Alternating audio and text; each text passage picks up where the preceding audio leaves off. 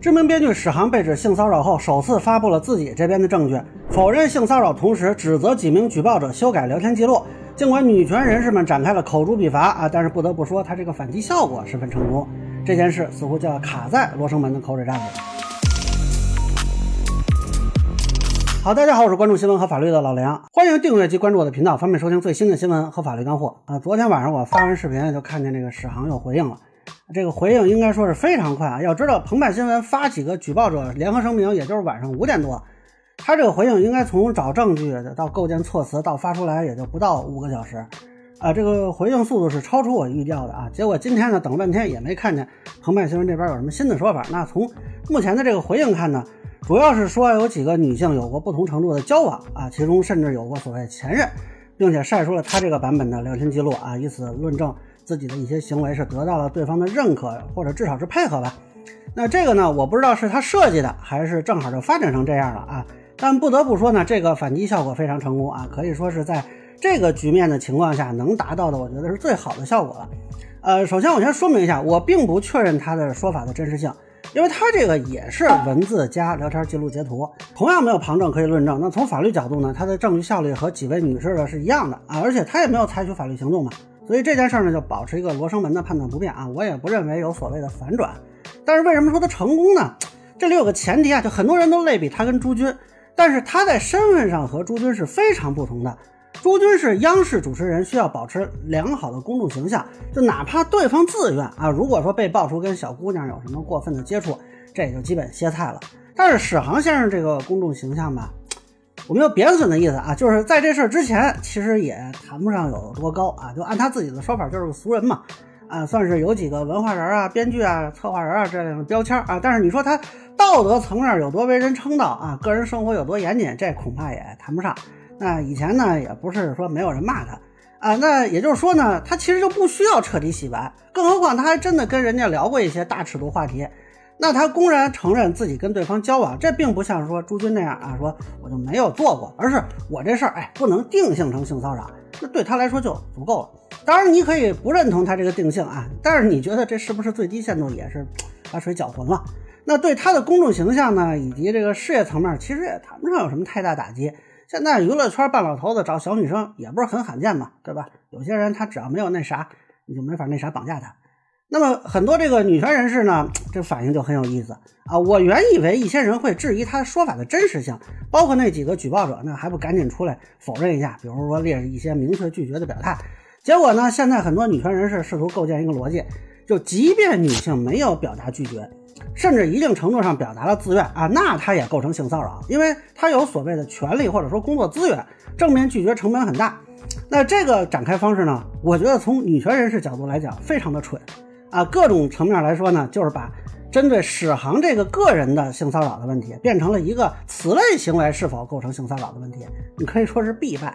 那现在很多女权人士呢，都在援引《三联生活周刊》的一篇文章，是采访了千千律师事务所执行主任吕孝全啊。那这篇文章里有两个点颇受关注。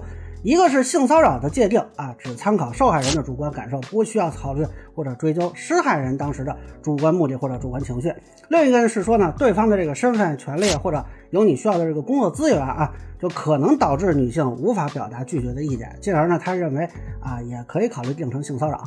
那恕我直言啊，这个非常滑稽啊。首先，吕律师应该知道，他说的这两点都没有法律依据啊，尤其是关于所谓当事人主观感受的标准，这个我回头单独讲一期。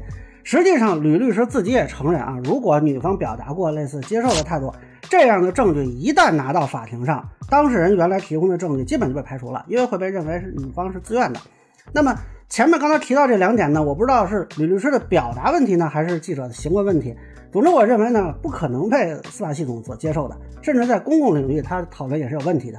因为只要一个人跟一个女性接触了，而这个女性认为啊，她身上有她需要的这种工作资源。他就可以指责骚扰。那比如说，我是个女性，我现在跟一个律师微信问了几个问题，律师给我回了个表情包，然后我说你性骚扰了。哎，你说你没有啊？哎，那不好意思，以我的感觉为标准，我觉得那表情包就是骚扰。而且你身上有我需要的工作资源啊，因为我想让你免费给我代理。那所以大家知道这是什么结果吗？也就是说，匹夫无罪，怀璧其罪啊。一个男性，除非他身上一点可能被人利用的价值都没有，否则对方就可以说，哎，你有我需要的工作资源。那任何接触都可以被解读为性骚扰。那这个贵姓你觉得可能吗？啊，当然了，我们不否认啊，有些情况是女性是不乐意的啊，确实有一些性骚扰的情况出现。但是有些情况是你情绪上不情愿和你社会生活中非自愿是两回事儿啊。比如说你想买一双鞋，但是超出了你的心理价位。那比如说原来有活动，现在这活动结束了啊，但是你特别想要，你就买了，多花了二百块钱。那这时候这二百块钱你是乐意花的吗？啊，肯定是不太乐意嘛，买贵了嘛。但是不是你自愿买的这鞋呢？你能说这商家抢了你二百块钱吗？那么如果有些女性啊，心底里就瞧不上那些表达好感的男性，但是为了获取对方身上的资源，于是出卖色相换取利益，完事儿再指责对方性骚扰，还美其名曰拒绝成本太高，大家觉得这合理吗？请问你怎么说服我啊？这不是你为了获取本来就不属于你的东西而出卖了自己呢？那这场交易究竟是你主动达成，然后过河拆桥呢，还是一直就是被迫的呢？那你吃下去的这个工作资源会吐出来吗？当然了，史航这个事儿啊，什么情况我不知道啊。但说到底呢，要想论证一个人对另外一个人性骚扰，去论证所谓的受害者的这种意愿和相关行为在社会生活领域中是否被一般性的认为是性骚扰，这是不可能完全抛弃的。否则就成了这个女性可以随意指责男性了。那女权人士把战线拉到这里啊，她焉能不败啊？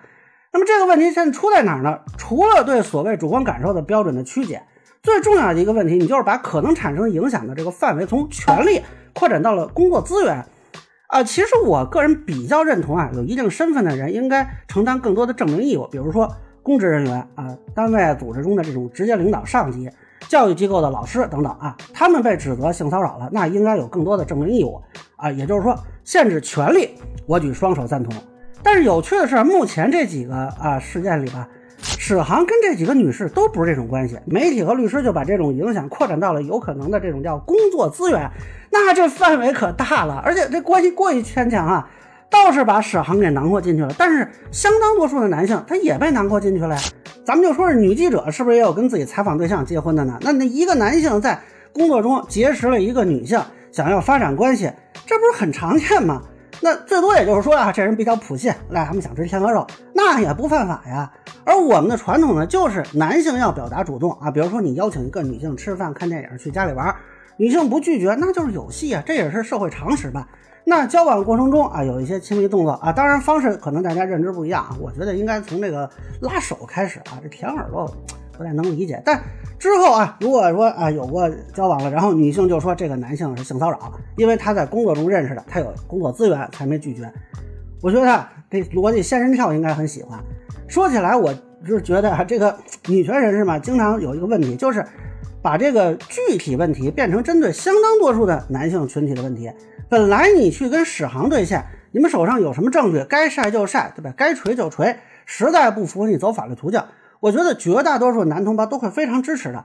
哎，但是莫名其妙把所有可能被认为有工作资源的人，哎，都给装里头了。史航反而站到了这场争论背后。大家现在可以去看史航微博的评论区啊，那标准问题很大程度上正在取代事实问题。那对追究史航的责任有什么帮助吗？啊，所以最后我还是建议双方走法律途径，不愿意的话呢，啊，那就卡在罗生门里好了。那以上就是我对史航晒证据反击的一个分享，个人浅见难免疏漏，也欢迎不同意见小伙伴在评论区弹幕给我留言。如果您觉得说的还有点意思，您可以收藏播客老梁不郁闷，方便收听最新的节目。谢谢大家。